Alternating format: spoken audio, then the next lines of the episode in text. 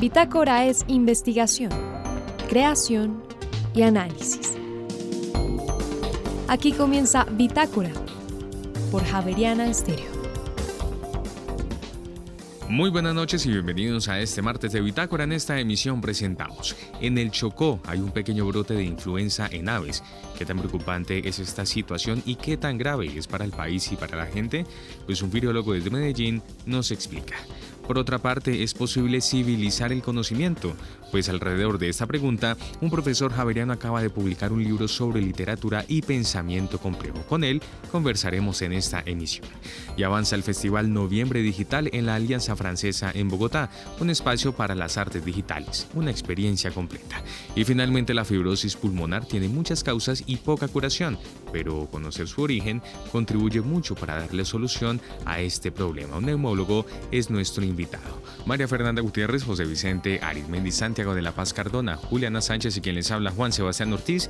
Estaremos con ustedes durante esta hora de Bitácora. Bienvenidos.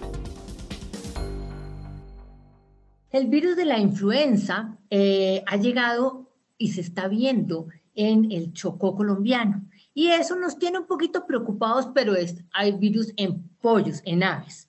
Eh, estoy invitando al doctor Julián Ruiz, él es médico veterinario de la Universidad de Antioquia y hizo un doctorado en salud animal en la Universidad Nacional. Actualmente trabaja en la Universidad Cooperativa de Colombia y es virólogo, está dedicado a la virología. Eh, Julián, bienvenido a Bitácora, ¿cómo está? Buenas tardes, María, ¿cómo estás? Muy bien. Me alegro. Óigame, la cada vez que uno habla de influenza, entonces se asusta porque no sabe si le va a dar a las personas, si le va a dar a los pollos, que la influenza del cerdo, que la influenza del pollo. Cuénteme usted cuál es la situación actual con respecto a este pequeño brote que está presente en alguna parte de nuestro país. A todos, para todos, buenas tardes. Este es un brote que tenemos en este momento localizado en el municipio de Acandí, que queda eh, al norte del Chocó, muy cerca de la frontera con Panamá. Es un virus de aves, es el virus de influenza aviar que nos llega por aves migratorias y el sistema de vigilancia eh, de salud animal lo detecta rápidamente. En este momento tenemos un grupo de, infecciones asociadas a pollos, a animales de producción, pero en traspatio, es decir, granjas que tienen pollos y, gallinas, pero para autoconsumo, no venta de pollos a la población en general. Y es un virus, en este momento, aunque el virus de influenza aviar tiene potencial de llegar a los humanos, es un virus que en este momento está solo en aves. ¿Y qué les da a las aves? ¿Les da gripa? Les da varias cosas. Eh, les da una infección respiratoria, evidentemente con la mayoría de los virus de influenza, pero también les da unas infecciones hemorrágicas en las patas, en las crestas, en las barbillas y también les puede dar enfermedad neurológica, entonces las aves empiezan como a convulsionar, y también pueden tener diarreas masivas, lo cual lleva, pues, en el caso productivo, a, que se pierda la producción y además una mortalidad muy alta. ¿sí? Muchos de los animales fallecen por esta infección. ¿Y, tienen vacuna? Es decir, ¿cómo se controla normalmente? ¿Qué pasó? ¿Por qué llegó a Candí ahorita? Bueno, es un virus que estábamos, los que trabajamos en esta área, esperando que llegara. Es una infección que se transmite, que tienen, que ha venido pasando de lado a lado del mundo que llegó hace más de un año a los Estados Unidos y que desafortunadamente o afortunadamente, según como lo queremos ver, iba a llegar a nuestro país porque es un virus que se transmiten a través de las aves migratorias. Y como todos sabemos, Colombia es un país rico en humedales, un país que recibe muchas aves migratorias todos los años y pues evidentemente existía el riesgo que las aves migratorias cuando vinieran de Estados Unidos desde el norte hacia acá, pues trajeran el virus. Y ese es el caso que tenemos en este momento. ¿Y no tenemos vacuna? No, no, o sea, en el mundo existen vacunas para el virus de influenza aviar, en la mayoría de los países no se utilizan. Eh, en nuestro país no se utiliza la vacunación porque éramos un país libre de influenza aviar. Y eh, en este momento la recomendación del Instituto Colombiano Agropecuario es que no vamos a retomar la vacunación o no vamos a tener una alternativa de vacunación a no ser que se decida otra cosa porque el brote sea muy extendido o cosas por el estilo. Países, por ejemplo, tan grandes como Estados Unidos que llevan un año con la infección, aún no empiezan a vacunar porque la infección se está delimitando, como en nuestro caso, a fauna silvestre, no a granjas de producción intensiva. ¿sí? Entonces, todavía no se toma la decisión de vacunar y en nuestro país todavía no está la recomendación de vacunar. ¿Y cómo van a hacer para evitar que se extienda y llegue a granjas de producción? Bueno, ahí hay una tarea bien importante que tiene el equipo del Instituto Colombiano Agropecuario de la mano de FENAVI, que ha estado muy pendiente del manejo del brote y ha apoyado de, forma importante, y es que se está haciendo un cerco muy importante en los sitios donde se encontró el brote y varios kilómetros a la redonda se ha vigilado todos los animales, todo, eh, en los sitios donde hay infección, el, el control se hace a través de una cosa que los veterinarios llamamos fusil sanitario, es decir, todos los animales que están infectados y todos los que están en contacto se sacrifican humanitariamente y se entierran y se disponen los cadáveres para evitar que la infección se transmita y se hace una vigilancia en todo alrededor. En este momento el cerco es de cerca de 5 kilómetros alrededor y en esos 5 kilómetros se vigila todo y se toman muestras de todo para que no vuelvan a aparecer más casos. ¿Y hace cuánto están en esta historia? Llevamos cerca de dos semanas, tres semanas. ¿Y cuánto tiempo tienen que estar negativos todos sus muestreos para considerar que ya lo controlaron? Tendremos que esperar después del último caso aproximadamente otras tres semanas que logremos hacer vigilancia de todo lo que haya alrededor. Es una tarea difícil, hay que decirlo, eh, porque no podemos poner una malla en el cielo y no dejar que los aves migratorias entren. Entonces, este puede que sea solo el primero de muchos casos que empecemos a tener y por eso hay que estar muy vigilantes y las autoridades han estado, eh, el sistema de vigilancia del Instituto Colombiano Agropecuario ha estado muy prendido, muy activo, porque pues, no podemos simplemente decir, no, vamos a cerrar el espacio aéreo para que no pasen los millones de aves que vienen. Eh, no, no hay cómo. Entonces eso es algo que para lo que teníamos que estar preparados y afortunadamente se detectó de manera temprana. ¿Y cuándo, ¿Y cuándo fue el último muestreo que les dio positivo? Eh, según los datos que tenemos publicados de la OIE hace una semana. Una semana. Es decir, todavía estamos esperando eh, poder encontrar casos positivos. Mire, una de las grandes preocupaciones que tiene este virus es el paso a humanos. La gente siempre ha pensado que es el mismo virus, que no se lo comen el pollo y que se lo comen el cerdo, y entonces le dan la gripa al pollo, la gripa al cerdo, la gripa al humano, y siempre se ha como confundido mucho ese concepto. Este virus, eh, ¿qué riesgo hay que pase a humanos y que empiece a infectar humanos? Es un riesgo muy bajo. Consumir productos cárnicos derivados de pollo es completamente seguro, consumir huevo, consumir carne.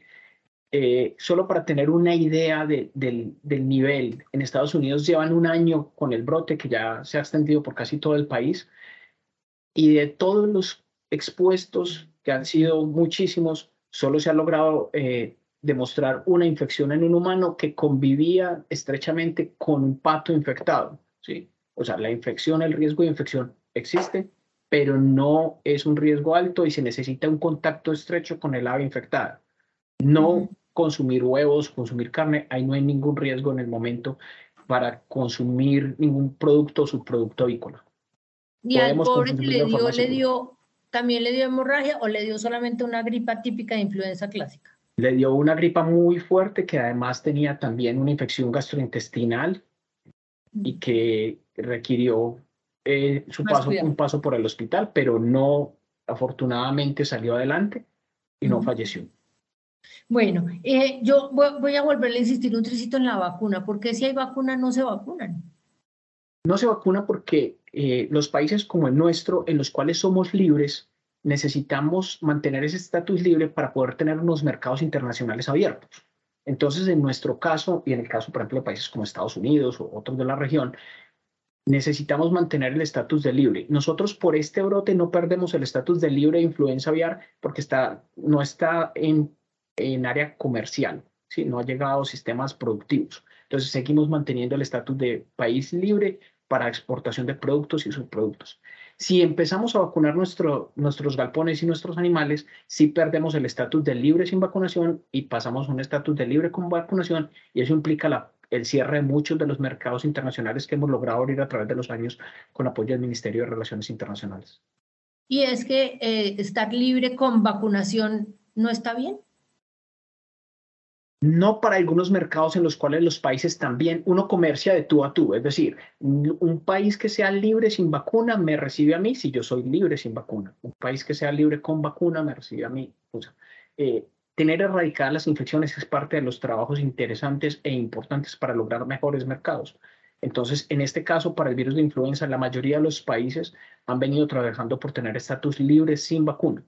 Y los mercados que tenemos abiertos dependen de ello. Entonces, el empezar a vacunar cuando, por ejemplo, no tenemos casos en sistemas productivos, implicaría una pérdida económica para los sectores que, son, que tienen capacidad de exportar. Y eso queremos también cuidar los empleos de esos trabajadores y de esas familias. Óigame, pero el riesgo de que esto suceda es alto. Es decir, eh, podemos tener un control epidemiológico, pero no podemos tener mecanismos de, eh, evitar la infección, como usted lo dice, no podemos tapar el cielo. Entonces pueden estar llegando, esta situación que se está dando ahorita en Acandí se puede repetir en cualquier momento de aquí en adelante o de aquí para atrás. Sí, de aquí en adelante es posible que empecemos a tener más brotes y tenemos que vigilar específicamente los sitios en los que tenemos eh, humedales, en los que tenemos mayor diversidad de aves.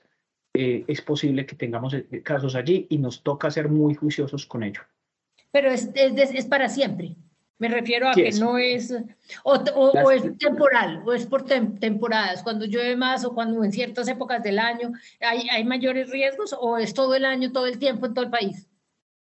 Eh, nosotros tenemos dos momentos importantes. Uno, alrededor de agosto, empieza en agosto hacia octubre, que es cuando las aves, empieza el invierno en el norte, las aves bajan y llegan y se van. Algunas de las aves se siguen, algunas de las aves se siguen hacia el sur, hacia Brasil, hacia Chile, hacia Argentina, y después vuelven y suben. Entonces tenemos esos dos momentos, cuando pasan, se asientan y siguen hacia el sur y cuando vuelven del sur hacia acá. Entonces vamos a tener que estar pendientes. Y lo otro es que algunas de esas aves pueden pasar, dejar la infección aquí e irse y nosotros quedarnos aquí peleando con el virus. Entonces, eh, lastimosamente es una tarea que debería seguir para siempre, digo yo, porque la llegada de este virus ha cambiado la epidemiología, muchas cosas, la forma en la que vemos las infecciones. Eh, algunos, desde que empezó este brote que empieza en Europa, que migra hacia Norteamérica, en Norteamérica migra hacia acá por las aves migratorias, ni Europa ni Norteamérica han logrado decir, bueno, lo logramos parar y ya no más. Nos deshicimos del problema. Nosotros apenas estamos empezando, podemos aprender de lo que han realizado ellos, pero todavía nos falta mucho. Y el virus infecta, usted me dijo que en Estados Unidos un pato y eso infecciona a una persona. Eh, ese virus que es del pato también puede entrar a una gallina clásica nuestra de corral. Es, ¿Son las, ¿Es el mismo virus que puede infectar todo tipo de aves? Eh, pues no absolutamente todos, pero sí una gran magnitud de aves. O sea, tenemos desde patos, gansos, eh, todas nuestras palomas que águilas, palomas. Eh, Ahí, incluso es, el virus de influenza aviar normalmente no infecta, por ejemplo, águilas y, este tipo de rapaces, y ahorita sí lo está haciendo. Entonces, casi que cualquier tipo de ave está en, en riesgo de infectarse. ¿Es el ICA el encargado de cuidarnos? Es el ICA el encargado en la primera puerta de contener en los sistemas productivos, aunque ya se, digamos que aquí tenemos que darnos la mano todos, eh, las personas expuestas a esas aves inicialmente ya fueron muestreadas y las muestras fueron procesadas por el Instituto Nacional de Salud en humanos, porque esto es una tarea que tenemos que hacer entre todos. Entonces ya están los, el sector productivo en cabeza de FENAVI ya está en el sitio, el ICA ya está en el sitio, el Instituto Nacional de Salud ya también ya está en el sitio. Es decir, eh, todos estamos poniéndolo la camiseta para lograr contener y evitar los daños posibles por la llegada. Me dice que el Instituto Nacional de Salud está cuidando a los humanos a los humanos, sí, porque tenemos que estar pendientes. El riesgo existe en las personas que están allá en Acandí, que tenían sus aves, que tenían sus gallinas y que se les infectaron. Entonces, a ellos ya se les mostró, afortunadamente, todas las personas que se han mostrado han salido negativas. Mm, otro de esos ejemplos de zoonosis que aprendimos con la pandemia. Otro de esos ejemplos de eso. Y esta es una de las más clásicas. Pero esta ha sido de siempre, esta no es nueva. No esta no es nueva, esta ha sido desde hace muchos años. De hecho, la estamos vigilando desde el año 1997. Okay, llevamos ahí con ellas. Lo que no tenemos que hacer es dejarnos confundir porque el término influenza es el nombre del virus y entonces la hay en humanos y nos vacunamos normalmente contra la de humanos. La hay en los cerdos y se maneja en los sistemas productivos, la hay en las aves, la hay en los caballos. ¿sí? Cada especie, ¿sí? hay unos virus que tienen la capacidad de saltar a otros, como este tiene potencial para hacerlo, pero pero nosotros normalmente nos vacunamos contra influenza, la nuestra, no la de, los pollos. Los pollos siguen los pollos todavía. Entonces no podemos caer en el pánico de, no, es que está la influencia del pollo, entonces no comamos pollo y no comamos huevo y nos vamos a, a infectar. Eso me parece muy, muy importante, muy importante ese último que usted está diciendo, porque la gente sí piensa, no, influenza, pollos, huevos, entonces empieza y después la pobre industria avícola cae en, un, eh, en una crisis terrible. Eh, bueno, doctor Julián Ruiz, muy agradecido. ¿Y usted va a Candí y va a mirar allá a los pollos y ve y todo, a los pollitos enfermos? No he podido, pero en este, en este momento está exclusivo el manejo del brote, lo está haciendo directamente el ICA y no tenemos posibilidad todavía la academia de, de apoyarlos pero estamos prestos cuando la, el Instituto Colombiano nos dé vía libre para entrar a apoyarlos, estamos listos. bueno, le agradezco mucho esta explicación que me dio y este rato que me dio aquí en Bitácora. Eh, muchas gracias y estamos pendientes de que se mantenga ya totalmente controlado. Muchas gracias. Muchas gracias a ti, María, y cuando quieras estoy disponible.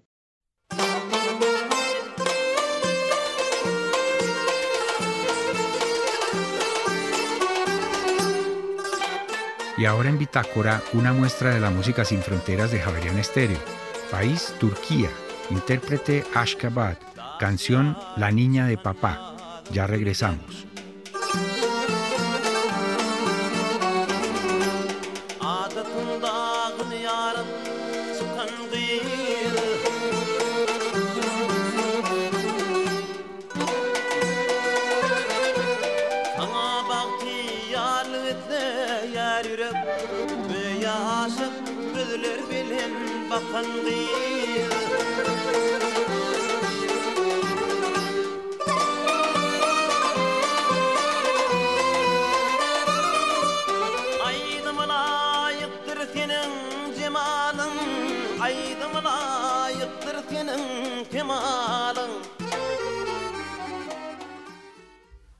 Literatura y pensamiento complejo es el título de un libro que acaba de publicar el profesor de la Universidad Javeriana José María Valdoví, que nos acompaña en este momento en Bitácora. Profesor Valdoví, buenas noches, bienvenido a Bitácora. Buenas noches, doctor Arismendi, muchas gracias por su invitación. Me llama la atención que usted arranca este análisis con la antigua Grecia, donde las gentes acudían al ágora a discutir los asuntos públicos de la polis, o sea, de la ciudad pero yo tengo la sensación de que el pensamiento complejo es un concepto relativamente nuevo. En realidad es tan antiguo como el hombre mismo. No es verdad. Es decir, el hombre al comenzar, al trabar contacto con la realidad, no lo hace compartimentando la realidad, ni dividiéndola, ni clasificándola, sino más bien integrándola como un todo y con la característica peculiar que se fue perdiendo a lo largo de la historia, por lo menos en Occidente, de que también formaba parte de esa realidad, de ese paisaje del mundo, digamos el mundo del afuera, no había un mundo del afuera ni del adentro, el hombre también formaba parte del mundo, así que no era ajeno, no era extraño a la realidad en su totalidad. Los griegos lo entendieron también y hubo entonces disputas de si entonces qué, cómo íbamos a entender y a interpretar la realidad. Si a través de la división binaria, como se ha establecido desde entonces y para acá, o como un todo.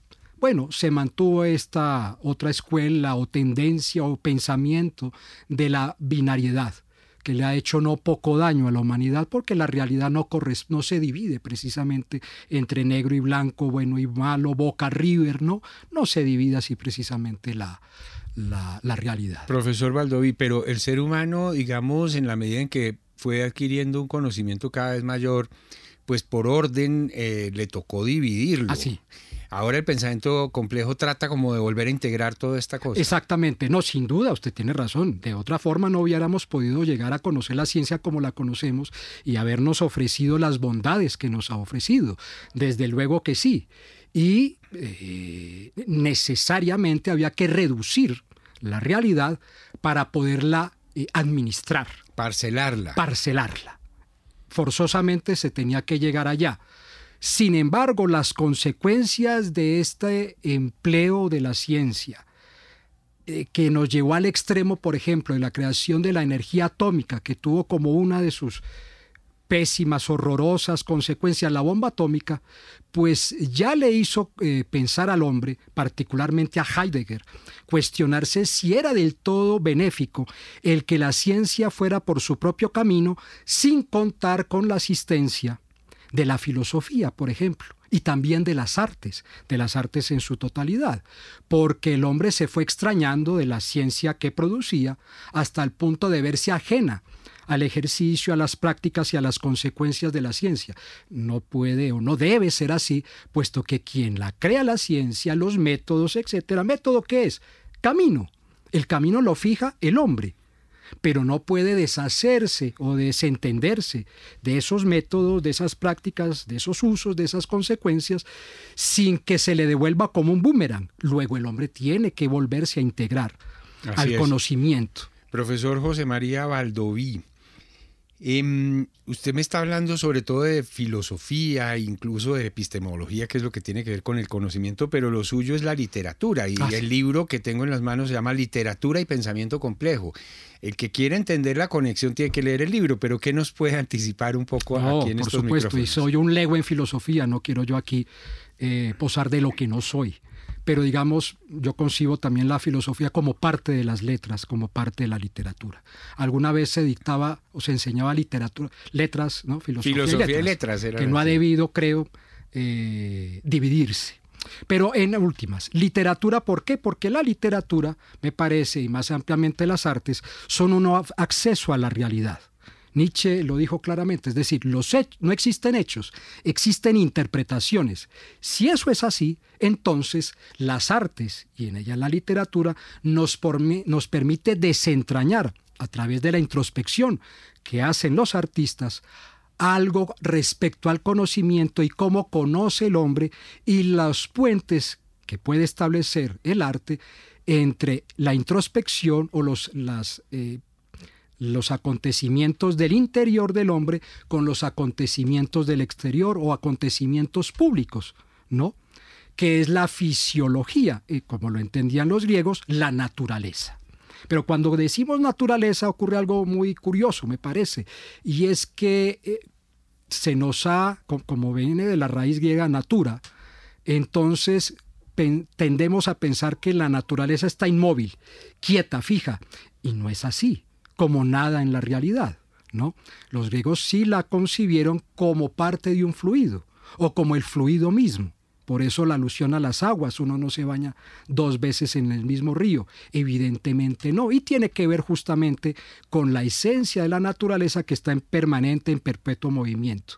Y las artes lo que hacen es reparar en aquellas eh, particularidades que a lo largo del desarrollo de las artes las ha integrado, estas partículas elementales que se han ido diseminando en virtud de la especialización de las ciencias, las artes las vuelve a integrar, las reintegra una y otra vez y según las perspectivas de cada uno, digamos, de los artistas. Pero hay una reconexión, un religamiento, es decir, una religión. Así es.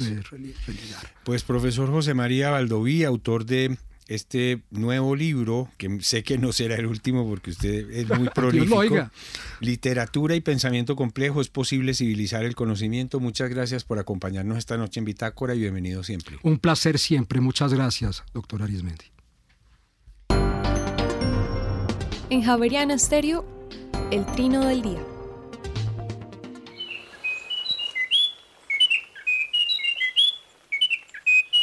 El cucarachero de Munchique que estamos escuchando es una especie observada por primera vez apenas en 1980. Solo habita en la zona del Parque Natural Munchique, entre la cordillera occidental y la costa pacífica, en el área de aves endémicas del departamento del Cauca y está en peligro de extinción. Su plumaje es rojizo y tiene barras blancas en la cara. El nombre de este pájaro en latín es Enicorina negretti en honor al ornitólogo colombiano Álvaro José Negret, fallecido en 1998. El trino del cucarachero de Munchique forma parte del Banco de Sonidos de Aves Colombianas recopilado por el Instituto von Humboldt y la Universidad de Cornell. Hasta el próximo 30 de noviembre tendremos la oportunidad de disfrutar una experiencia que nos va a llevar a mm, conocer y acercarnos a la cultura francesa a través del patrimonio, de la ciencia, del arte y de las tradiciones. Esta noche hemos querido invitar a Bitácora a Carolina Bernal, quien es la directora cultural de la Alianza Francesa en Bogotá. Carolina, muy buenas noches y bienvenida a esta emisión de Bitácora. Buenas noches, Sebastián, y buenas noches a todas y todos que nos escuchan en este momento. Este festival es en Noviembre Digital, un espacio en el que el arte, el patrimonio y la ciencia son los protagonistas. Eh, ¿Cuál es la base y cómo nace este, este encuentro?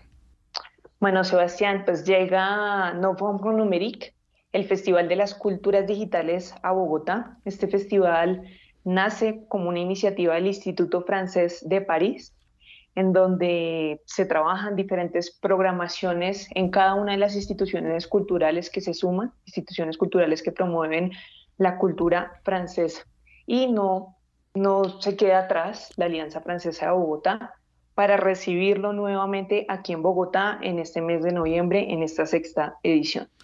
Hay algo que me llama mucho la atención, eh, Carolina, y que quisiera que les explicáramos a nuestros oyentes, y es el concepto de las artes digitales. Eh, ¿De qué se trata y cómo lo vamos a vivir en esta experiencia?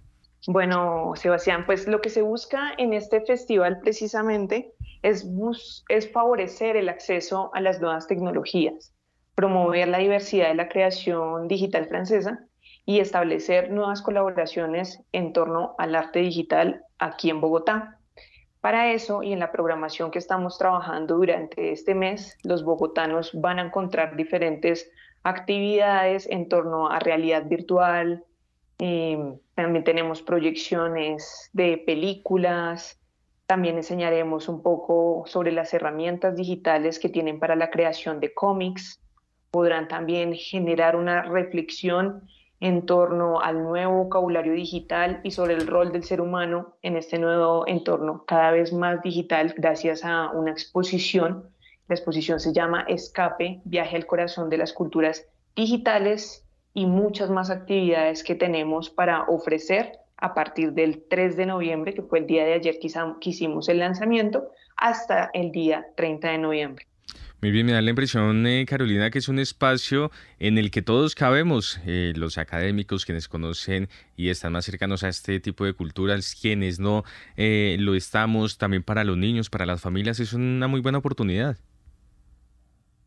Así es, Sebastián. Este festival lo realizamos con acceso a todo público, sobre todo pues para que puedan vivir, como les comenté, pues uno de los de los principios o de los objetivos es favorecer el acceso a las nuevas tecnologías con las diferentes actividades y ofertas que traemos para ustedes. Aquí resalto mucho una parte de las actividades y es poder viajar a París gracias a la realidad virtual, poder visitar museos de Francia e instituciones culturales como la Torre Eiffel, el río, va a ser un viaje en el río Sena, la Ópera Garnier y otros más que tendrán la oportunidad de visitar gracias a la realidad virtual. Muy bien, pues estamos hablando esta noche con Carolina Bernal, quien es la directora cultural de la Alianza Francesa en Bogotá. A propósito de este festival que se lleva a cabo en noviembre, en noviembre digital, que irá hasta el próximo 30 de noviembre en la ciudad. Esto es un ejemplo clarísimo, eh, Carolina, de lo que es un encuentro entre culturas, en este caso la colombiana y la francesa, y esto es muy llamativo porque en ocasiones uno ve muy distantes, por ejemplo, este tipo de contextos, pero uno empieza a revisar detalles y tenemos incluso muchas cosas en común. Así es, así es, Sebastián. Y aunque la, digamos, desde la parte de la innovación digital, las nuevas tecnologías, Francia tiene unos avances, también hay un espacio para la parte local.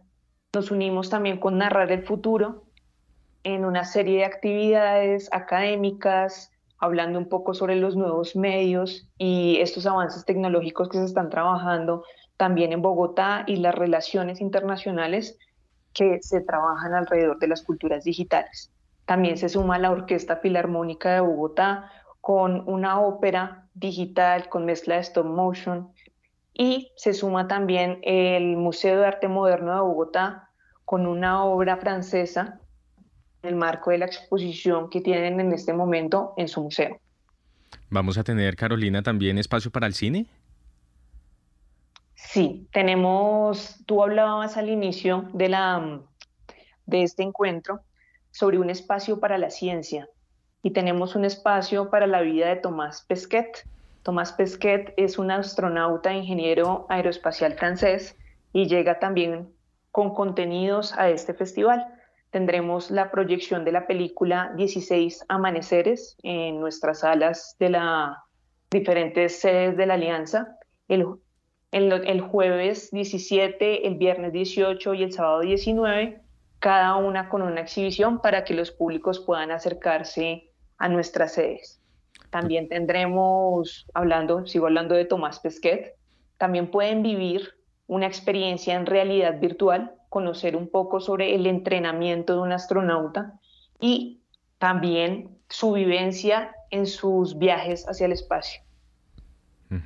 Muy bien, Carolina. Entonces, eh, avanza esta edición de este festival y en dónde nuestros oyentes pueden vivir estas experiencias, por un lado, y por otra parte, en dónde pueden consultar toda la programación en detalle de aquí a lo que nos queda de este mes de noviembre.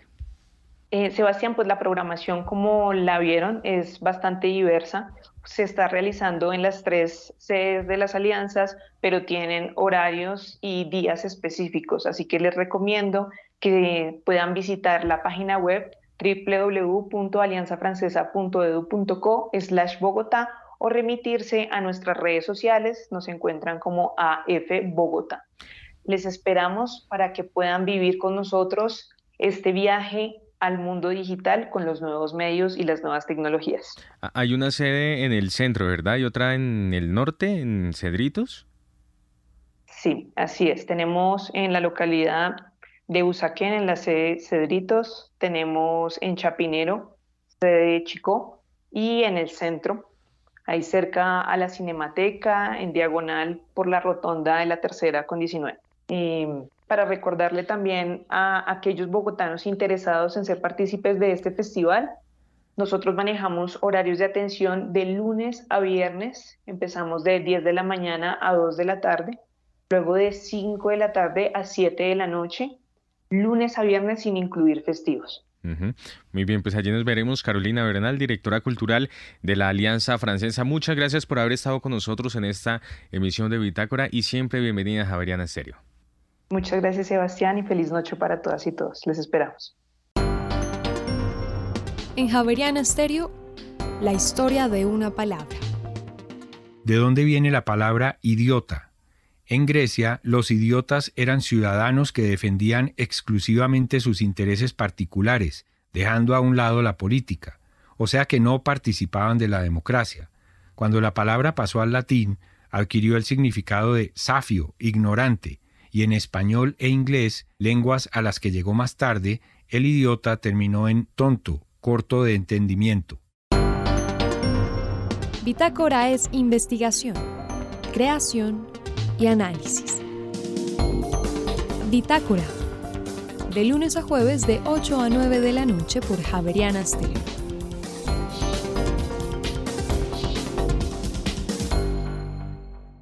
Fibrosis pulmonar alguien el otro día, por alguna razón que no tengo muy claro, me dijo, oiga, búsquese a un neumólogo para que le hable de, fibrosis pulmonar. Entonces yo me encontré al doctor Iván Solarte. El doctor Iván Solarte es médico javeriano, es neumólogo javeriano y actualmente es neumólogo del Hospital Universitario San Ignacio. El eh, doctor Solarte, bienvenido a Bitácora, ¿cómo le va? Hola María Fernanda, ¿cómo vas? Muchas gracias por la invitación. Óigame, fibrosis pulmonar, eso es frecuente, poco frecuente, eso por qué da, eso qué es. Bueno, eh, lo primero es que es una enfermedad rara, no es una enfermedad frecuente, es una enfermedad poco frecuente en el público en general. Digamos, los neumólogos la vemos con relativa frecuencia, pero aún dentro de nuestra consulta no es de las enfermedades más frecuentes. El pulmón, yo le explico a mis pacientes que el pulmón es como una de esas esponjitas de baño eh, rosaditas que son muy suavecitas, que tienen huequitos. ¿Te parece un queso camembert? Eh, exacto, tiene huequitos que son los alvéolos y están rodeados de capilares sanguíneos, que es donde se hace el intercambio de gases. Es una una, un tejido muy blandito, muy distensible cuando se llena con el aire, no necesitamos hacer grandes esfuerzos para respirar y el pulmón se infla y se desinfla con mucha facilidad en condiciones normales. Cuando empieza a haber fibrosis pulmonar, ese tejido que hay entre los alvéolos y los capilares, que se llama el intersticio, se empieza a llenar de fibras, de fibras de colágeno, de fibras más difíciles de distender y el pulmón empieza a perder su, su elasticidad y empieza a tener, en lugar de ser ese pulmoncito rosadito con huequitos, empieza a tener como fibritas de estropajo dentro de él. Y entonces se hace que sea más difícil de distenderlo, más difícil de moverlo, cuesta más trabajo respirar, cuesta más trabajo entrar y sacar el aire y cuesta más trabajo oxigenar. Entonces la fibrosis pulmonar se produce porque hay depósito de fibras de colágeno en ese intersticio pulmonar que normalmente se produce, digamos, todo en el organismo hay producción y a su vez regulación. Y cuando se pierden esas características de producción y de degradación, pues viene el exceso de una cosa que en este caso es el exceso de fibra de colágeno que hace que el pulmón se vuelva rígido, se vuelva grueso, sea más difícil de inflar, más difícil de desinflar, cueste por lo tanto trabajo tomar y botar el aire, cueste trabajo oxigenar, se produce tos, se produce dificultad para respirar. Pero ¿qué, la, ¿qué, lo causa? ¿Qué hace que uno empiece de pronto a hacer fibras en un tejido que no debía ser fibroso? Claro, entonces digamos que hay unas, hay unas causas que son conocidas y la mayoría de causas son desconocidas, pero digamos que hay unas causas conocidas que de pronto nos sirven como ejemplo muy ilustrativo de eso. Las causas conocidas de pronto más frecuentes son las cuestiones, las cuestiones de origen ocupacional. Entonces la exposición, por ejemplo, los mineros de sílice o los mineros de asbesto o las personas que trabajan con asbesto o que trabajan con estas cuestiones que se llama sandblasting en donde utilizan arena. Todas estas cosas que tiene sílice, estos materiales entran dentro del organismo y producen inflamación y fibrosis. Entonces hay unas causas muy claras ocupacionales de polvos, usualmente inorgánicos, que son los que producen este tipo de cosas. También hay una serie de causas ocupacionales, pero de polvos orgánicos. Hay algunas personas que pueden hacer una enfermedad que se llama neumonitis de hipersensibilidad, en donde las personas expuestas a diversas cosas, entre ellas las eh, antígenos de aves de corral o de aves eh, que tienen en, sus casas o algunos animales, eh, las cuestiones a las harinas o algunos otros que trabajan en silos o tienen eh, semillas y estas cosas pueden hacer reacciones eh, que empiezan siendo alérgicas, pero terminan siendo fibrosantes y fibrosan el pulmón. Digamos, otras causas conocidas de ese tipo.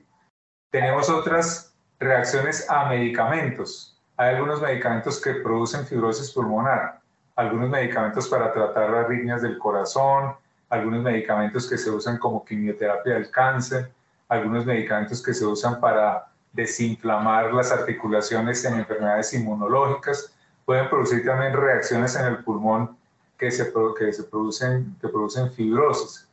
Algunas infecciones, una de las más mencionada y que de pronto por eso llama la atención en este momento es el COVID. El COVID en algunos pacientes puede dejar como secuela fibrosis pulmonar. Se produce una cosa que se llama neumonía eh, de lenta resolución eh, y esa neumonía de lenta eh, resolución, pues finalmente terminan no resolviéndose y formando, formando fibrosis y parches de fibrosis que son los que se están viendo en esos pacientes con, con eh, COVID o post-COVID. También, por ejemplo, los pacientes que recibieron radiación para tratamiento de cáncer, cáncer de seno, por ejemplo, que radiaban el tórax en equipos antiguos, anteriores, que no, no eran tan dedicados al eh, punto, sino que irradiaban todo el tórax, se puede producir neumonitis por radiación. Hay también eh, fibrosis asociada a enfermedades del tejido conectivo, todo lo que se llama lupus, artritis, enfermedades Jogren, todas ellas pueden cursar con fibrosis pulmonar también asociada a eso. Entonces, digamos, esta sería toda una serie de causas que llamemos conocidas.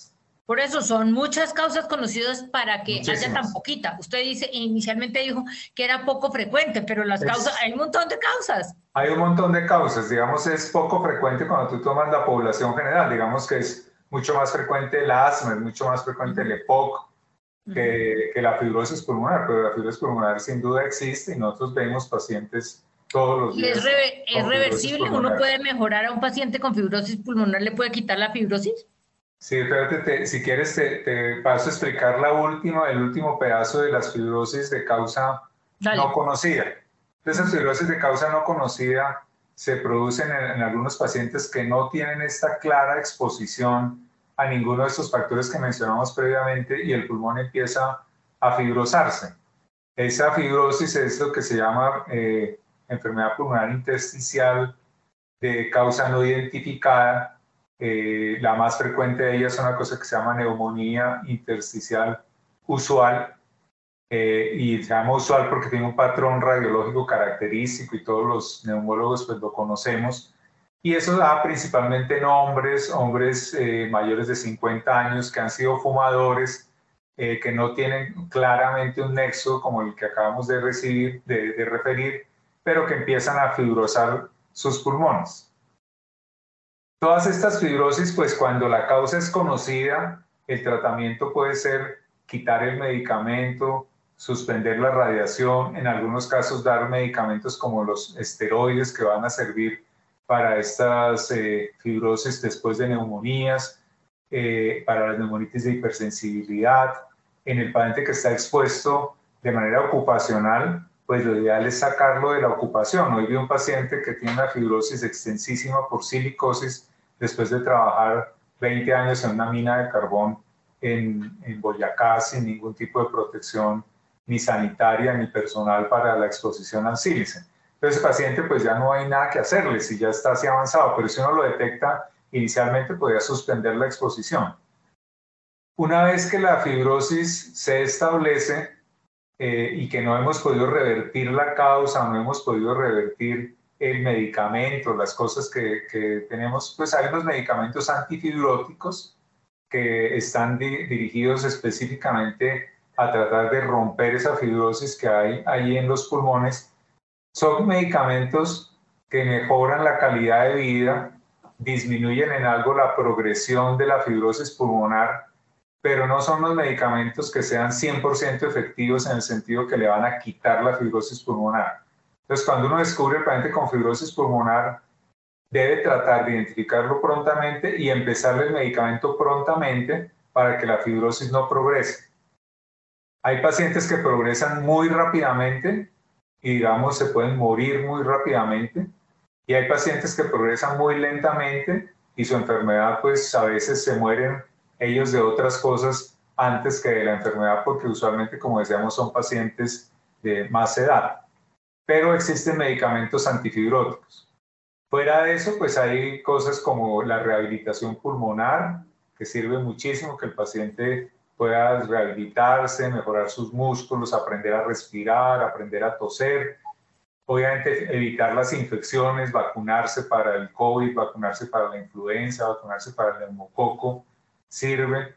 Algunos medicamentos que dilatan los bronquios en algunos casos pueden servir también para ellos.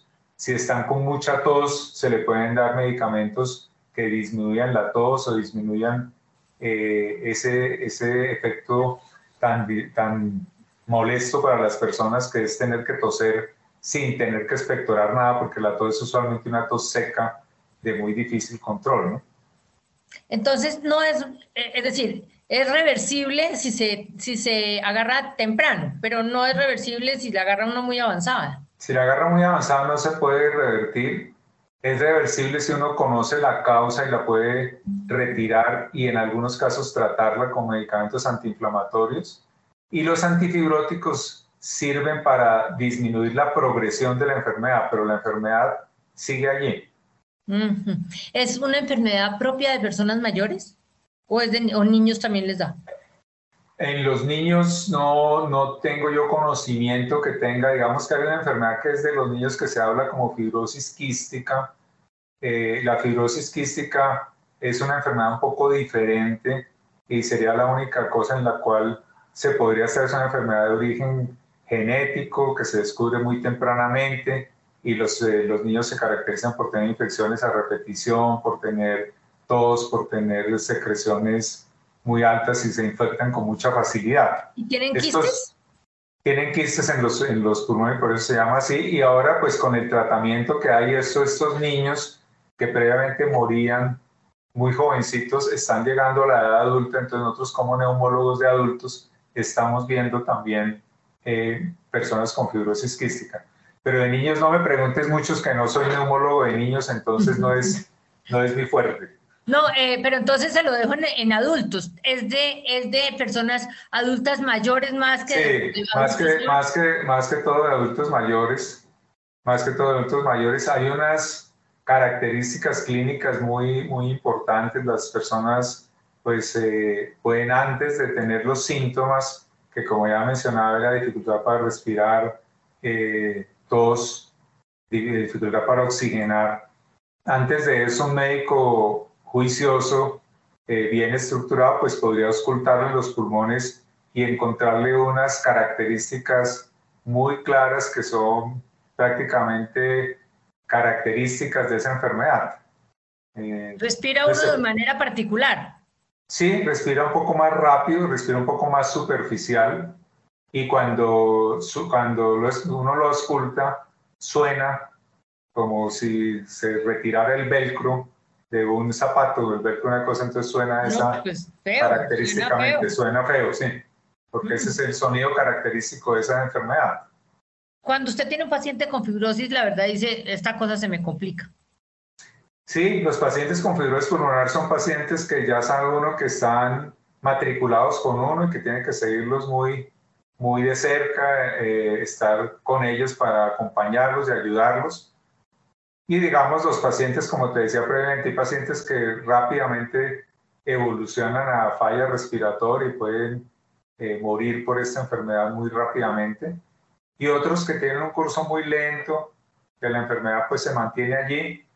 Esta enfermedad también se puede producir lo que llamamos crisis o exacerbaciones en que las personas pues tienen crisis de tos, de dificultad para respirar, como si tuvieran una infección, pero es como eh, eh, digamos, crisis de la misma enfermedad que van a hacer que la persona pierda más función pulmonar. Entonces hay que estar pendiente para tratarle bien esas, esas exacerbaciones, esas crisis y que no vayan a, ser tan seguidas.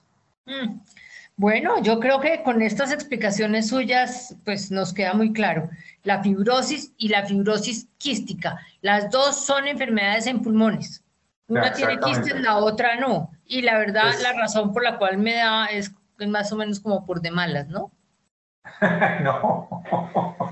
digamos que, que está, está, buena también esa, esa última conclusión porque digamos que eh, hay un factor de riesgo muy claro que es el cigarrillo. Entonces, eh, no fumar protege contra el desarrollo de, de, fibrosis pulmonar. Lo otro, pues, es todas las causas ocupacionales y ambientales que, que mencionamos, pues, digamos, la, la, gente no debería tener pajaritos, ni, ni palomas, ni criaderos de nada en su casa, porque eso pues puede estar asociado con eso. Obviamente las ocupaciones, hay pueblos en donde la gente no puede sino trabajar en la mina de carbón sin ninguna condición. Ahí queda matriculado. Ahí queda matriculado y le va a dar fibrosis a algunos de ellos. Eh, pero pues si uno pudiera no, no, hacer eso, pues se protege de la, de la, de la fibrosis pulmonar. Y si le dio por algún medicamento o alguna otra cosa, pues es identificar rápidamente que eso sucede, retirarlo y de esa manera el paciente puede devolverse a no tener fibrosis pulmonar. Doctor Iván Solarte, yo creo que la gente que estaba interesada en saber qué era fibrosis ya se desinteresa porque usted ya me explicó claramente qué es esto. es de esas cosas que, bueno, ojalá que ninguno tengamos. Le agradezco mucho este rato que vivió aquí en Bitácora y por otro día lo volvería a llamar porque usted me ayuda. Bueno, Fernanda, mucho gusto. Y antes de finalizar esta emisión de Bitácora, les tenemos 13 recomendaciones culturales para que ustedes se programen con nosotros durante la jornada de mañana. Iniciamos nuestra agenda cultural con el Club de Conversación sobre el Telescopio Espacial Hubble y sus aportes, un espacio para conocer uno de los telescopios más renombrados dentro de la astronomía contemporánea. Se hablará sobre sus características, aportes y la importancia de su uso desde su punto de ubicación en la órbita terrestre y la información recopilada sobre el origen del universo. Recuerde, a las 4 de la tarde en la Biblioteca Luis Ángel Arango. Por otra parte, sobre las 6 de la tarde se realizará el decimoquinto Festival de Danza en la ciudad, con la participación de K-Pop a cargo de Stage Dance Academy, Flash Move de Flamenco y Dance Hall bajo la dirección coreográfica de Marcela Ormaza y Brenda Moros. Un escenario para acercarse a la diversidad dancística en las calles, parques y también en las plazas públicas. Recuerde, desde las 6 de la tarde, en la plazoleta del Centro Cultural Gabriel García Márquez en el centro de Bogotá. Y finalmente se realizará un conversatorio con Piedad Bonet Santiago Espinosa, un encuentro para entender la poesía latinoamericana actual.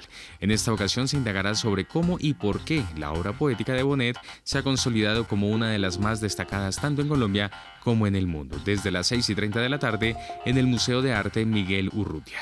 Y así llegamos al final de esta emisión de Bitácora. Ustedes muchas gracias por haber estado con nosotros. Los invitamos a que continúen en Javerian Estéreo. Ya llega una nueva entrega de la serie 50 vidas y a continuación Simón Calle y Conexiones. Que tengan todos ustedes una feliz noche de martes.